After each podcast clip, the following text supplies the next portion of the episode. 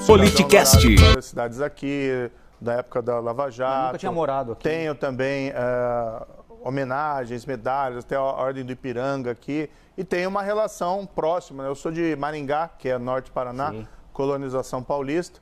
Eu acabei fazendo essa opção, né, residindo aqui em São Paulo, é, porque entender nesse conjunto de construção do centro democrático era o movimento político necessário também estar aqui em São Paulo, porque São Paulo também vai ser um dos centros dos acontecimentos que acontecem em São Paulo, rever, reverbera em todo o país. E se a- o objetivo é, é atuar nacionalmente, você tem que ter uma- um olho aqui em São Paulo. Arroba.